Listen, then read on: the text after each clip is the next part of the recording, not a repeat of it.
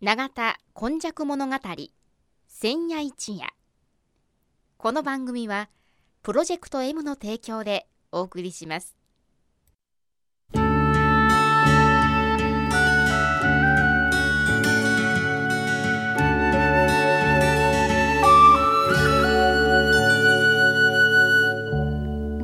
戸は港があることで多様性のある町となりました。しかしその港というのは神戸港だけを指しているのではありません。山から海へと注ぎ込む川のある地域には素晴らしい砂間が広がり海の流れと川の流れに相まったこの永田地域一帯も神代の昔から自然の生んだ港がたくさん点在していました。そして港は海外からの素晴らしい知恵や文化をその往来する人々と共に受け入れる場となり豊かな暮らしを生み出していったのです。この番組「永田今昔物語千夜一夜」これはこの地域を育んできたこれらの多様な人々の往来とそしてここが住みよいということで定住してきた人々の培ってきたさまざまを一人一人の視点で読み解き解析し永田の多様性これがこれからの時代の大きな力になるというこの地の歴史を掘り起こしながら未来予想図を皆様にお届けするという番組今日もですね永田今昔物語の時間がやってまいりました。ご案内役はキムチ焼きそして話してはこの方です。永田に住んで70年和田寛治と申します。よろしくお願いいたします。ずいぶん長く続いてまいりましたそうですね。26はい「や」とか「わ」とか、はい、えー今回26回目、はい。放送ではどういうお話でしょうか？あのーまあ、我々の東尻池とか、はい。永田が村があった村の名所うんうん、で先々回あたりからね江戸時代に入ってます。そうでしたねで私あのこの放送で永田に住んで70年と言うてますけども、はいたまたま孫がねえお母さんと一緒に聞いてもって「おじいちゃんその70年言うのおかしいんちゃう?」って言われてもってね というのは私10年以上海外にいたりもうちょっと東京にいたり堺にいたから永田に住んで70年は計算おかしいって言われてしまって。すごい素敵。素敵でしょ？まあせやけど外に住んでても心は永田にあったからと言うてごまかしましたけども。はいはい、そういうことでねもうあの江戸時代になってまあ300年350年前ぐらいですけどね記録がいろいろこの辺りからは残っとんですね、はい。文字に書いた記録とか言い伝えとか、それであのこの時代長崎以外は国を閉鎖されてましたからあの入り鉄砲に出女とかいうねいうような旅の制限もあったんでねそれから1649年に家光さんはい。徳川家光さんのおせっかい文書あのおせっかい文書とは言わへんねんけども慶安オンフレ書というのが残ってましてねあのー慶安オンフレ書オンフレ書それでねおせっかいなことが書いてあるんですよ。というのはね朝早起きしね。朝は草を刈りね。昼は田畑を工作してね。晩には縄を編みなさいと。わらを編み。それで油断なく今やったらなんか怒りそうにね、働きすぎやないかという、それからお酒とかお茶を飲まないように、この当時はお茶もた高かったんでしょうね。なるほどなるほど。それで雑穀を食べね、こう米は多く食べず飢饉に備えること。まああの飢饉に備えることはええんやけどね。大豆の葉とか芋の葉を大切にせえと、で私も先日の言うたでも秋の深まる頃ですけども芋掘りをして、芋のつるがつるが出てくるんやけども、はいはい。昔はこの葉っぱもつるも食べとったんやけども、今は芋の美味しいとこさつまいもの美味しいとこだけどもね芋の葉も大切にとかね。それからね家主家主やね子供下人まで粗食をすることと忙しくよく働いた時は少しだけええものを食べてええよと。背を出す元としなさいとかいうようなこととかね。男はよ外で策を稼ぎね。女房はお旗お旗を稼ぎのようわからんねんけども。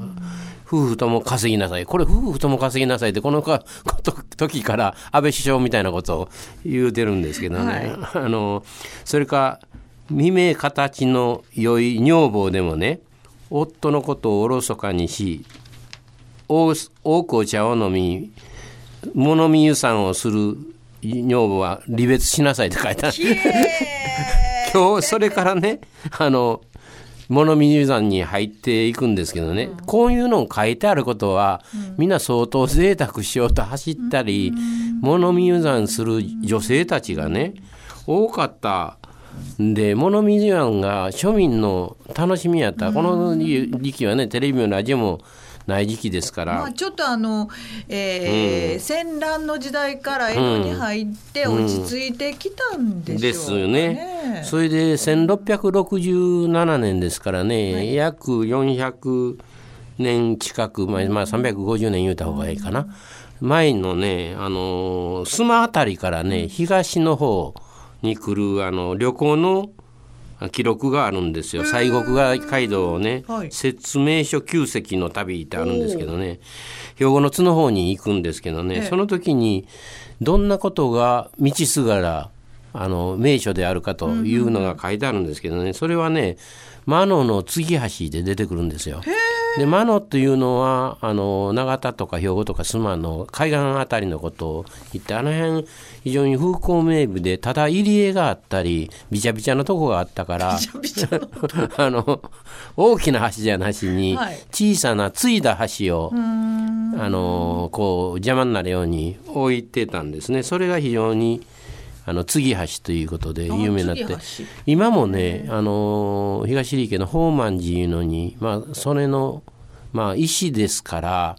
継ぎ橋の困難だったよいうのが残ってます。であの学者さんに見てみたらまあこれ本当のもんちゃうかなと。僕はちょっと小さすぎるんかなと思ったりしたんですがね。それからよく話題になります村子横の平野友明の日。平家と源氏が戦って両方お祭りしてウィンウィンというか、あのノーサイドというかこれからはもう戦いやめとこねみたいな塚の場所なんかの説明があると。それからあの中田のね海岸をね間の浦と呼んでるんです。我々スマ浦っていうのはあの聞き慣れて今でもね町名とか場所名で残ってるんやけど間の浦とかいうのは残ってないんだけどもこの我々の長田兵庫界隈の海岸沿いをね間の浦なんといい名前かな思ってこれはね残したいんだけども今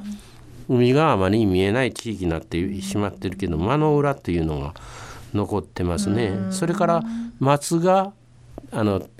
大変有名ですから和田の笠松という今笠松町いうて兵庫区のとこあるんですね、あれ辺のところも名所があってあのところはね本田孫四郎という方が確かあの室町の時代だったけどもね遠い矢をあの撃てるということでミササギかいう鳥が魚をくわえてるのをバーッと撃って、うん、見事敵の船にその鳥と魚を落としてごちそう食べてくださいねっていう粋なことを言うた いうようなことが残ってる。残ってるぐらいのところでしてね、うん、なかなかこの旅のところでもね、うん。あの家にじっとしておれというよりは、須磨の辺りあのから西の方へとかあるいは西の方から須磨の辺りへとかいう旅は風光明媚なところを訪れるんだけどね、あの盛んであったと。でまあもう一つ記録が残ってるんですけどね。あのこれはやっぱり須磨寺というのがその当時からまあその当時の江戸時代350年ほど前からねあのー有名であそうですはい、お参りしてたようですね。それで福原瓶鏡。福原というのもあの